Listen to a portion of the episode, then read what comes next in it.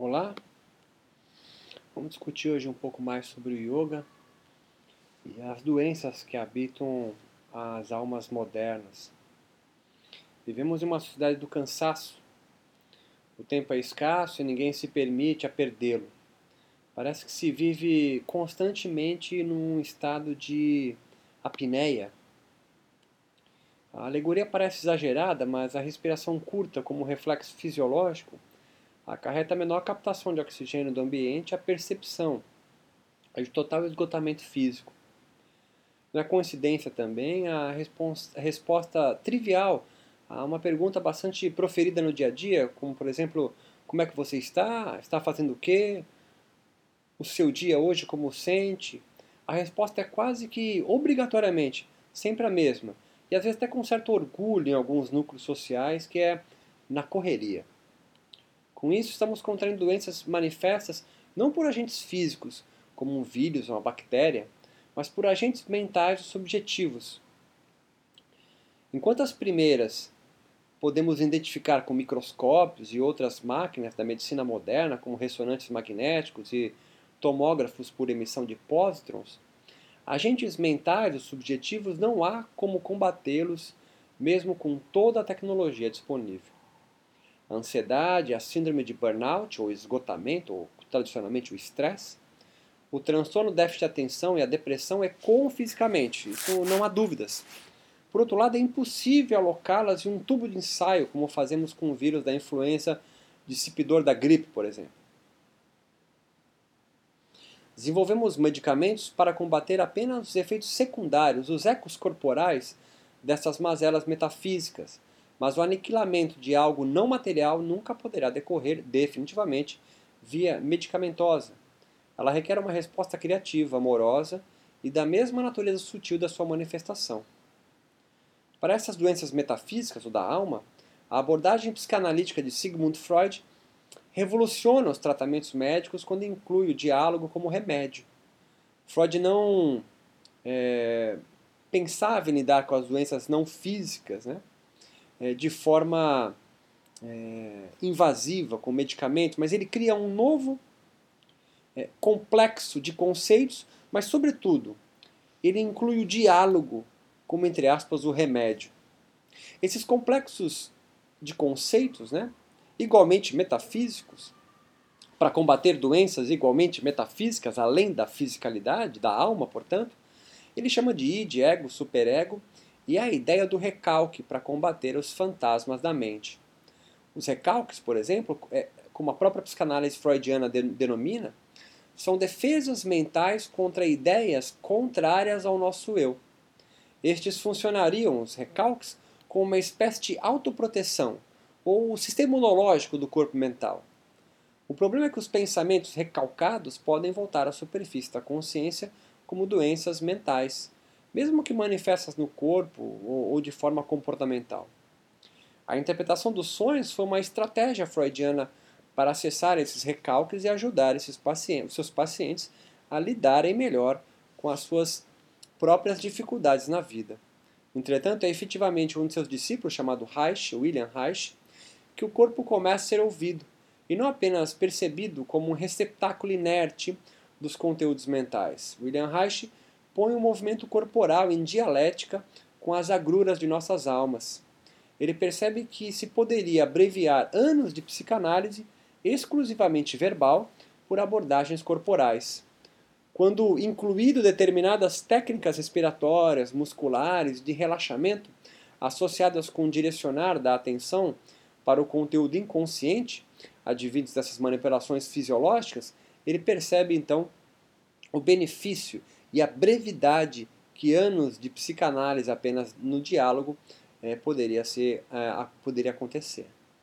Ele observou também, Reich, que determinadas áreas corporais apresentavam-se em alguns de seus pacientes demasiadamente contraídas ou crônicas, que quando relaxadas traziam à tona, ou poderiam ter o potencial de trazer à tona, os recalques, ou seja, as feridas da alma deslocadas para um espaço não consciente, pois, entre aspas, feriam a constituição psíquica, dessa forma imaterial, subjetiva, do eu daquele indivíduo. Ele dominou essas específicas áreas corporais musculares cronicamente contraídas de couraças neuromusculares do caráter. A proposta psicanalítica haitiana sugeria identificar o problema que trazia o paciente até o seu consultório, depois observar o caminhar, o respirar, os gestos e a postura em si desse indivíduo.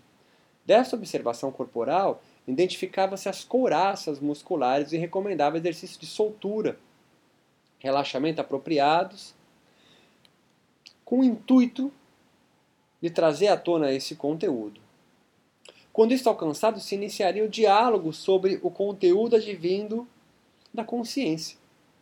O interessante é, desta perspectiva psicanalítica é a sua naturalidade. E exemplos não faltam. Se observarmos meninos pré-púberes brincando nas quadras esportivas e pátios escolares, é fácil constatar uma, como um testa a força do outro, mas, sobretudo, como é evidente a tentativa de superação da dor nas brincadeiras de socar o corpo do colega. As brincadeiras de luta são comuns entre os machos de qualquer espécie animal. Sempre que é previsto o impacto de um corpo no outro, o receptor contrai violentamente os músculos correspondentes ao impacto do oponente no intuito de sentir menor sensação de dor. Na verdade, ele antecipa a sensação que vai sentir de dor e contrai a região corporal do impacto para minimizar essa percepção dolorida. O grande triunfo está para essas crianças, por intermédio da estratégia combinada, atingir o corpo do oponente quando ele está relaxado. Em palavras mais simples, quando este não está esperando o impacto do soco, pois é neste momento de alienação de si mesmo que as fibras musculares receberão a colisão descontraídas e relaxadas, percebendo e sentindo mais sentimentos advindos do mundo que os cerca. Mas por que relaxadas? Porque relaxado dói mais. Responderá prontamente qualquer leitor do gênero masculino que já se viu trocando socos entre machos da sua espécie. Quando contraímos os músculos, sentimos menor a sensação de dor. Aguentamos mais a violência que encontra nossos corpos. Sem dúvidas, contraídos, sentimos menos o impacto do mundo sobre nossos corpos. Sentimos assim menos dor, sentimos menos frio, mas também menos carinho, amor e a compaixão do outro. William Reich percebe essa natural defesa orgânica com seus estudos mente corpo, minimiza o hiato que havia entre o corpo, a mente e as doenças da alma ou psíquicas. Ele demonstrou o quanto do inconsciente se mostrava no corpo e vice-versa. algumas vezes, como recalque, guardamos o conteúdo psíquico que nos ameaça e que gostaríamos de esquecer. Em resposta, contrações musculares inconscientes que repetidas vezes vêm sendo vivenciadas podem vir a se tornar crônicas transformando-se no que Reich denominou de coraça muscular do caráter. Em outras palavras, a antecipação da dor e do sofrimento de uma dada situação vivida, ou repetidamente experienciada, ou na sua maioria das vezes apenas imaginada ou criada, realizamos mini contrações involuntárias, tornando-se assim pela recorrência crônicas e guardando nessas tensões musculares os nossos mais profundos ressentimentos do mundo. Além disso, como adiantamos acima, essas regiões cronicamente enrijecidas sentirão menos sofrimento, mas de igual maneira se poupará dos momentos prazerosos da vida, como o afago da pessoa amada. E quando uma dessas é, doenças metafísicas nos atormentam a alma, tornando-se um empecilho para uma vida mais plena, podemos relaxar essas regiões musculares crônicas e acessar os seus conteúdos inconscientes represados Trazido à tona, não iremos curar essas feridas mentais, mas aprender como melhor manejá-las para conviver de forma mais benfazeja com nós mesmos e os outros.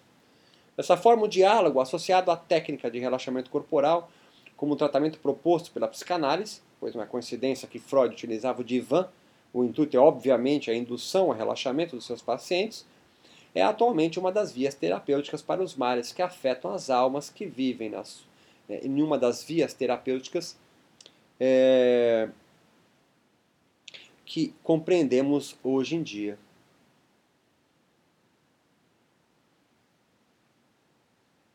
A psicanálise, todas as vias terapêuticas que visam relaxamento e yoga, inclui, se inclui aí,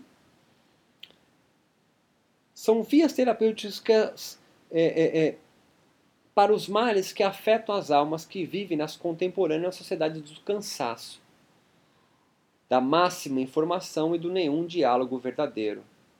O corpo se torna, hoje, o objeto a ser exposto, consumido e jogado fora, e perdemos a concepção de nós mesmos integrados com o que realmente somos.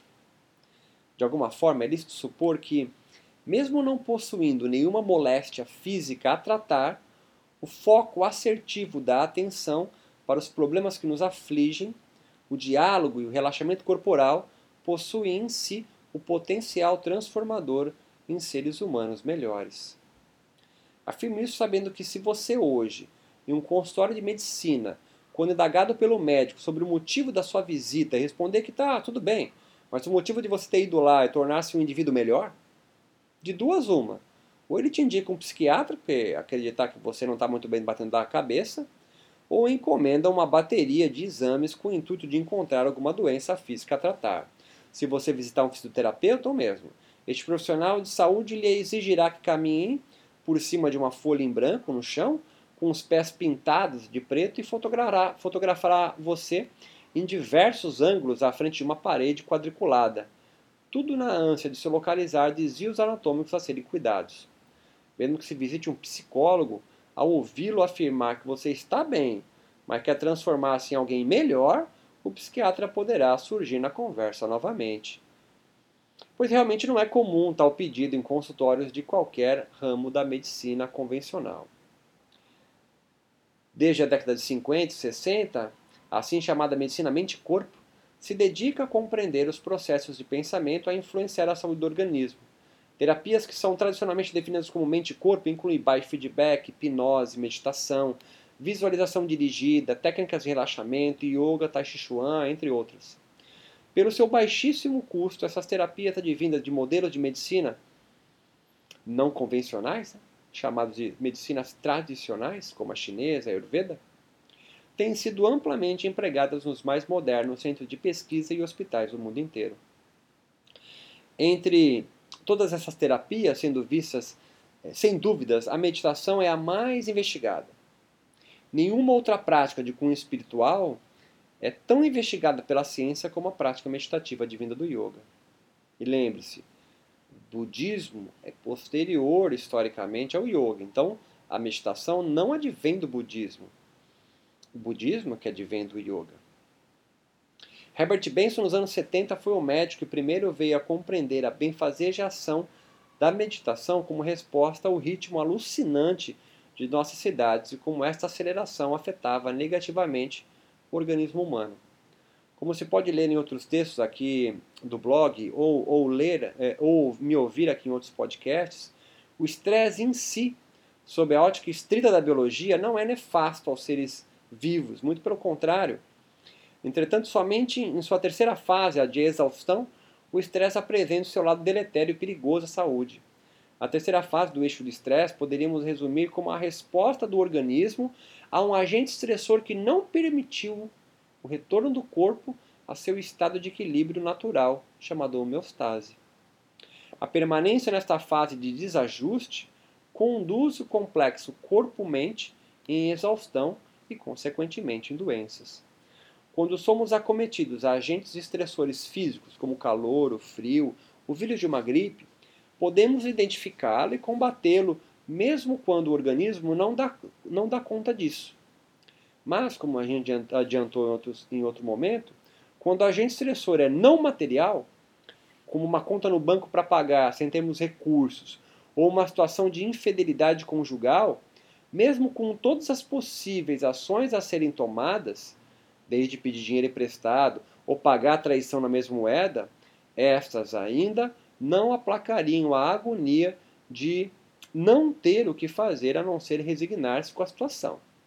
A angústia ou o medo por algo que você não sabe nomear é o perigo que faz espreita a todos os agentes estressores metafísicos desencadeadores da fase de exaustão do estresse. Então vou repetir. O medo por algo que você não sabe nomear, o outro nome para isso é angústia, é o perigo que faz espreita a todos os agentes estressores metafísicos, não físicos, não palpáveis, desencadeadores da fase exaustiva do estresse. A fase então de exaustão ou crônica do estresse poderia muito bem ser descrito como um animal que depois de ter buscado inúmeras saídas para o labirinto que lhe acometera, não consegue encontrar uma saída. O seu esforço é tamanho, em busca da saída, quando em agonia, que este se entrega e para de buscar respostas e se deprime, e literalmente não encontra mais um sentido para sua vida. Se testarmos os níveis de estresse de um rato de laboratório, prendendo-o em uma placa de metal que emitirá choques leves de forma aleatória, no intuito de nós observarmos os três níveis do estresse, e a gente faz isso, a fase de alarme, de adaptação e de exaustão, as três fases do estresse, conseguiremos compreender melhor o que buscamos descrever aqui. Acompanhe o tio. Na primeira fase do estresse, chamado de alarme, o ratinho do nosso exemplo rapidamente identificará o choque percorrendo o seu corpo e buscará de forma desesperada se livrar das garras em suas patas sobre uma placa de ferro que deu choque. Nesta fase, a fase 1, a de alarme, ele chega até mesmo a se machucar com a resposta de luta ou fuga desencadeada pelo agente estressor choque. No estágio seguinte do estresse, chamado de adaptação, o animal buscará respostas e saídas para o seu agente estressor. Em nosso caso, o ratinho buscará adivinhar o momento em que a descarga elétrica será alijada na placa metálica e tentará saltar para que seu corpo não encontre o choque. Mas esses são esforços é, inadequados, porque os choques são feitos de forma aleatória, portanto impossíveis de se prever. Todas as tentativas antecipatórias, portanto de ajuste homeostático, do ratinho serão infrutíferas, podendo durar alguns minutos ou dezenas deles, pois cada ser vivo adquire ao longo da sua existência graus variados de resistência física ou mental. Sem sucesso em seus tentames de aliviar o desgaste dos choques em seu corpo, o ratinho do nosso exemplo adentrará no terceiro nível de estresse, de exaustão. Agora, nesta fase, depois de minutos intermináveis de busca por uma saída ao agente estressor que o atormenta sem parar, o animal se entrega e desiste de lutar pela vida. Neste momento, pode-se soltar as garras e que o aprisionam mas o ratinho continuará levando choque sem se mexer, inerte, ainda vivo, mas exausto e sem força para reagir, mesmo estando livre fisicamente. Agora, ele está aprisionado mentalmente. E esse mal-estar é ocasionado por um agente estressor não físico. Seja o choque, a falta de grana, a compreensão de ser corno. São agentes estressores não físicos. Em seres humanos, podemos descrever esse mesmo quadro como depressão. Ou seja, quando todas as respostas ministradas para dar cabo ao agente estressor forem inúteis para se esquivar dele. Na fase de estresse crônico, a vida pode deixar de fazer sentido. Em toda depressão, angústia, ansiedade, déficit de atenção, guarda em si um ódio sobre, eh, sobre o que não se consegue vencer ou nomear por isso que, invariavelmente, nestes casos, o doente projeta sua dor no outro. Mas quando percebe que o mal está instalado nele mesmo, ninguém pode ser culpado, este animal, um rato ou você, entrega-se e passa a viver acuado em um canto, seja este canto qual for, uma profissão que não deseja, um casamento falido, uma placa de ferro que dá choque, ou outras inúmeras maneiras de não vida. A busca por abreviar a sua existência pode ser a única e lógica saída que sobrevoa as mentes atormentadas sobre estresse crônicos de origem de agente estressor metafísico, não físico, que atinge a alma. Há muito a se mudar nos currículos e preparação dos profissionais e agentes de saúde, assim como muitas críticas podem advir dessas breves argumentações que visam unir o movimento do yoga e a saúde. Mas os primeiros passos podem já estar começando a ser dados a favor de uma mudança. Há um generalizado equívoco com relação ao yoga meditação. É possível meditar sem ser yogi, mas é impossível o contrário, ou seja, praticar yoga sem meditar. A meditação é, portanto, o cerne do yoga. Dessa forma, a inclusão de práticas do yoga como terapêuticas de cura acarretará também benefícios meditativos. A definição clássica do yoga pode ser a desidentificação voluntária das modificações da mente, ou a cessação voluntária das modificações da mente, ou o cessar voluntário, não importa. O yogi, ou meditador, visa, portanto, por meio de suas práticas corporais, entre aspas, treinar a consciência, distanciar-se de seus próprios pensamentos, mente. Em momento algum é possível parar de pensar, pois a mente é um órgão metafísico criado por filósofos e validado por psicólogos, desenvolvido para este fim, pensar. Dessa forma, o que se almeja com yoga e meditação, seja qual for a linguagem, denominação, escola ou autor, é tornar-se um observador passivo do que acontece em sua mente e corpo quando não tem mais nada para acontecer.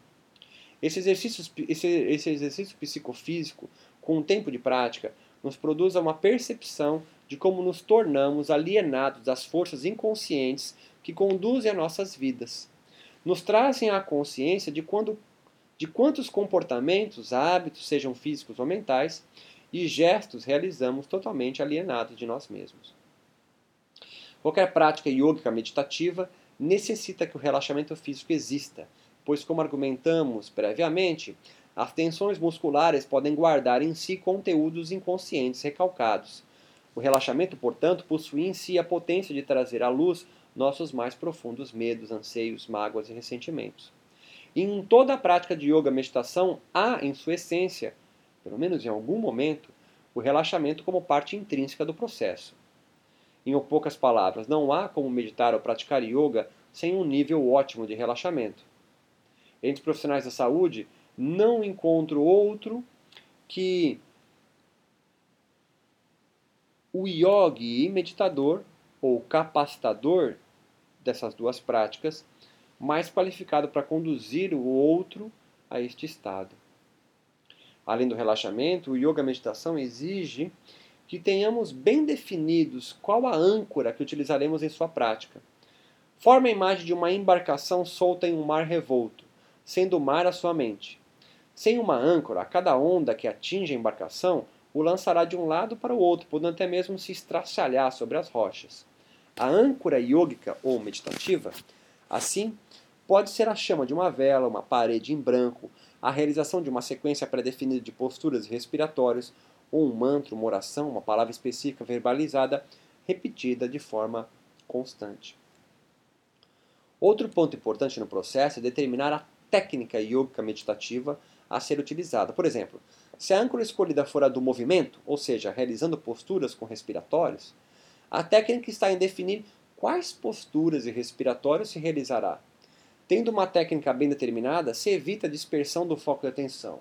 Mas é claro, se você está sendo conduzido por um professor, se torna mais fácil, porque é o professor que vai estar ali te guiando na prática, e a única coisa que você tem que fazer é focar a sua atenção na voz e no comando do seu professor. Então ele é a sua âncora. Sacou a ideia?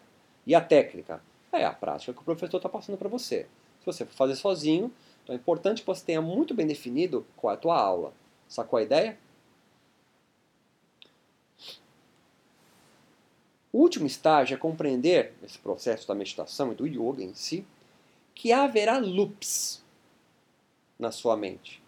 Em outras palavras, Existirá momentos em que o foco da sua atenção se desviará da sua âncora durante a realização das técnicas definidas. Olha só. Isso é bastante comum e não deve ser motivo de desânimo.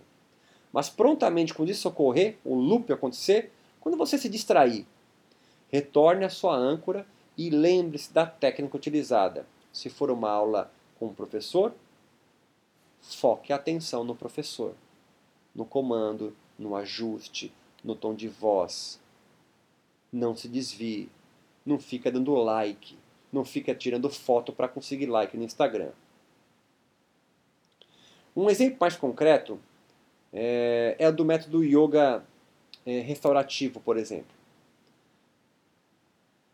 É um dos inúmeros métodos ou técnicas de escolas de yoga e meditação mas que se utiliza como âncora o mais profundo relaxamento.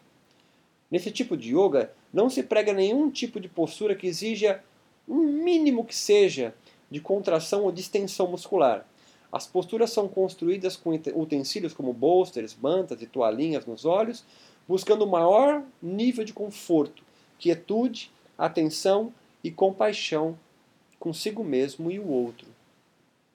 Entretanto, independente do método, escola, linhagem ou técnica ou âncora escolhida, e existem diversos, apenas, é, é, é, apenas porque somos muitos, compreende? Existem várias técnicas, âncoras, linhagens, escolas de yoga e métodos, porque nós somos diferentes um do outro. o relaxamento e o foco, apesar dessa diversidade, não podem ser negligenciados. Na verdade, manter a consciência restrita e atenta e o corpo estável e confortável são as únicas exigências para uma prática de yoga e meditação. Pois todas as repercussões psicofisiológicas após isso ser conquistado serão naturais sem nenhum esforço. O yoga, a meditação, não exige dons naturais ou tipos psicológicos específicos. Na verdade, todos os seres humanos nasceram dotados de um circuito neurofisiológico para meditar. Mesmo a sua avó, que nunca meditou, sabe, ela possui um caminho neuroquímico que a capacita a se beneficiar de yoga meditação, assim como o Dalai Lama agora. Não depende de quatro anos de prática, ela virá terceiro Dan. Sempre que direcionamos a nossa atenção em alguma coisa que nos interessa, pode ser esse, esse áudio que eu estou te falando, ou lendo um livro, é, quando, ou quando avistamos um predador, uma presa ou um parceiro sexual aprazível, os neurônios do seu córtex pré-frontal se ativam, funcionam. O córtex pré-frontal onde fica bem o corno do demônio. Estes, por sua vez, os neurônios do córtex pré-frontal, fazem entrar em ação, entre aspas, os neurônios de uma área muito próxima dele, os neurônios de uma área cerebral chamada giro cingulado, como se fosse uma, uma rede elétrica mesmo que vai se acendendo. Giro cingulado parece um pedaço de bacon que vem do início da sua testa e vai lá para o meio e fizinho do seu cérebro, lá dentro.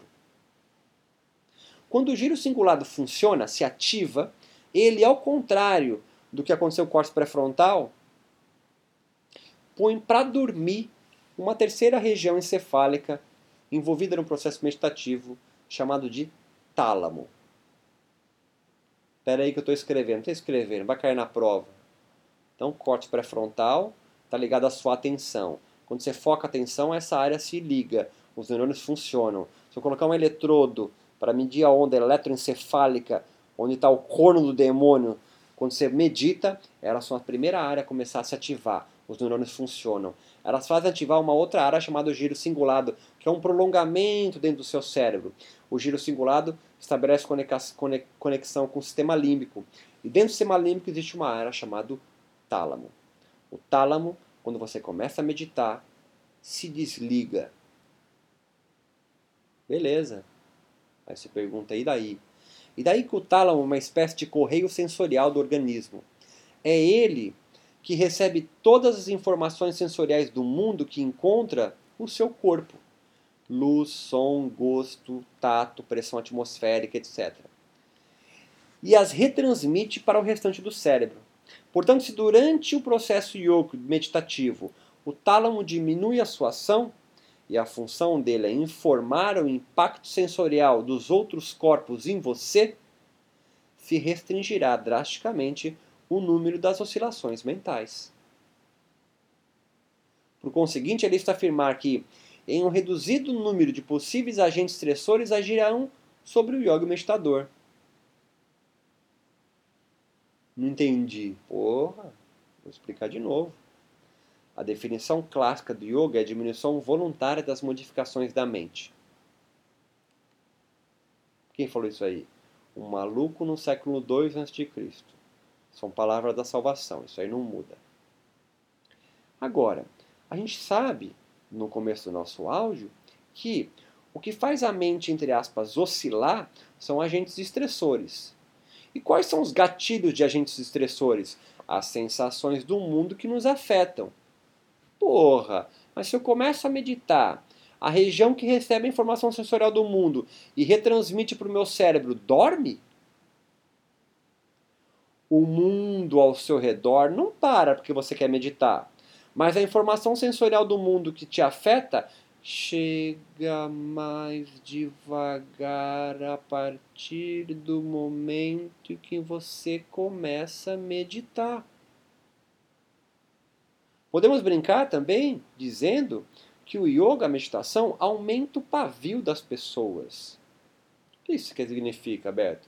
Sim, pois há animais que nascem sem pavio, ou seja, o mais ínfimo agente estressor, leia-se sensações, que sobrevoam a sua mente o faz estourar, explodir em raiva, em ódio. E aí o eixo de estresse é acionado. Ele é acionado sempre quando você vai lutar ou fugir. Se a resposta ao estresse é acionada por agentes estressores sensoriais e o yoga meditação, como vimos, possui potencialmente o poder de arrefecer o impacto sensorial via tálamo, quem medita necessita e aprende a combater a sua reatividade. Assim, neste ponto, a ancestralidade das escrituras yogas meditativas se encontra com as mais recentes investigações da ciência. Pois ambas afirmam o mesmo: as repercussões do yoga meditação sobre os seres humanos são deveras interessantes, importantes, essenciais para a saúde física e mental, ainda mais quando vivendo em locais onde o número de informações sensitivas incessantemente perturbam nossa paz interior com telinhas brilhantes e redes de Wi-Fi. E esse menor impacto do mundo sobre a mente yoga meditativa produz um efeito benfazejo sobre a saúde do yoga meditador, que se reverberará mesmo após a prática. Na verdade, as respostas benfazejas do yoga e meditação sobre a saúde dos seus praticantes são acumulativas. Quanto mais se pratica o yoga e meditação, maior os benefícios reverberados no corpo-mente e por mais tempo. Disso pode resultar em seres humanos não mais calmos, resignados, alienados, chapados, mas com maior atenção. O yoga meditação não é para transformar as pessoas em zen, tá de boas, de legal. Não, é para aumentar a atenção, mas diminuir a reatividade. Portanto, quanto maior tempo, com o maior tempo de reagir de forma mais adequada ao mundo que lhe apresenta. Tanto que se você quer ofender qualquer professor de yoga, é falar para ele assim: nossa, você está tão nervoso, você não medita? Porque o estresse é um valor negativo para o yoga moderno. Né? E o nervoso, o raiva, o ódio é uma valência que todo yoga quer fugir e está em busca de uma serenidade. Dentre tudo o que discutimos até aqui, deverá ficar evidente que há certo grau de urgência para com a atual situação de nossa sociedade pautada em um capitalismo de consumo pós-moderno. Não que acredito que houve um período histórico mais equilibrado e sábio que o nosso, pois penso que em cada estágio evolutivo do Homo sapiens histórico e de cada cultura e sociedade elegida por nossa espécie, enfrentamos agruras correspondentes. A atual sofre por seus próprios erros, como sempre como todo sempre, sempre será. Como seres biopsicossociais, mais ainda, ambivalentes. Isso significa que sempre geraremos moléstias a nós mesmos e os outros, assim como descobrimos saídas. O Homo sapiens são fracos e seus corpos não foram adaptados às agudezas da natureza. Não sabemos voar, sobre nossas pernas somos desajeitados. Só pensar em um guepardo competindo com o nosso representante mais rápido dos 100 metros rasos da Olimpíada. Não produzimos venenos, nossas garras e dentes não conseguem ferir nenhum animal de médio ou grande porte, nem pudesse, que, que pudesse nos alimentar. Nossos pelos não conseguem nos proteger do frio, como de a pele de um urso ou de um poodle. Comparem um filhote de rato com de um humano. Deixe-os sozinhos por 15 dias quando recém-nascidos. O bebê morre afogado em seu próprio vômito e o rato sobrevive se não vier a se alimentar da própria carne humana. A imagem é forte, mas é proposital para lhe conferir a ideia de que somos indefesos e despreparados para o mundo. Entretanto, conquistamos o topo da cadeia alimentar e não apenas corremos ou lutamos contra bestas feras, famintas e prontas para nos atacar, mas a ensinamos truques como deitar, rolar e dar tchauzinho, como fazemos com os tigres de circo e as baleias em parques aquáticos. Como conseguimos isso? Porque fomos abençoados ao mesmo tempo que amaldiçoados pela consciência da finitude da vida. Nenhum outro animal sabe que vai morrer. Isso nos fez desenvolver três atributos comportamentais essenciais para a sobrevivência da espécie humana. Um, a antecipação de perigo, mesmo que eles não existam. Em consequência disso, um poder extraordinário de dois, criar ficções que curam. Adoro essa imagem de um psicólogo chamado James Hillman. Ficções que curam, como as religiões, as filosofias, os mitos, a ciência, o senso comum e as artes, para nos configurar um sentido para a vida que não existe. E a mais importante, três, o amor e a compaixão pelo outro, pois, sendo fracos e indefesos, podendo ser mortos por um rato, aprendemos de forma inata penso no amor dos pais e sua prole, que dependemos um do outro para viver e que a felicidade só será plena quando compartilhada. As doenças da alma que desenvolvemos ao longo do texto demonstra o quanto estamos doentes para nos afastar de nossos predicados que nos fazem humanos. A saúde, de nos, a saúde que nos falta é da distância que estamos estabelecendo de nossas almas com as de nossos colegas evolutivos, do outro, do seu irmão do lado. Práticas ancestrais como o do yoga, meditação e o movimento do corpo, em consonância com as nossas mais criativas mentes, consciências, no seu poder natural de antecipar ameaças, nos indicam o caminho certo. As criações em que nos enredamos, filosofias, religiões, etc., nos alertam aos fantasmas que nos assombram ao meio-dia, como as doenças metafísicas que descrevi. A depressão é a mais comum hoje. Contudo, o amor e a compaixão é o que nos une, e as práticas físicas não podem ficar relegadas ao entretenimento e às distrações apenas como jogos corporais alienantes. Muito menos nos servir como carregadores de energia para dar mais um dia de labuta no movimento irracional de produzir, consumir e jogar coisas fora. Como assim carregador de energia, Beto? Sim, se você é um professor de yoga é, ou um praticante de yoga, você vai para as aulas de yoga e meditação para carregar a sua energia, recarregar a sua energia para amanhã você voltar a trabalhar ou para você buscar o autoconhecimento sobre si mesmo? Existe um autor chamado Valdo Vieira, que já faleceu, que dizia que o que a meditação produz, na verdade, é um bando de egoístas, que ao invés de ajudar ao próximo, fica parado cantando palavras idiotas em sânscrito que ninguém sabe o que é. Claro que ele é um crítico Claro, coloco isso aqui de forma até irônica e sarcástica, mas é para mexer com você. O quanto você está praticando yoga, o quanto você está professando yoga para o seu foco, que é o último capítulo de Patanjali, tem quatro capítulos de Patanjali. O primeiro ele explica o Samadhi, a experiência da bem-aventurança. A segundo, o capítulo é o Sadhana, explica o caminho para chegar no primeiro capítulo.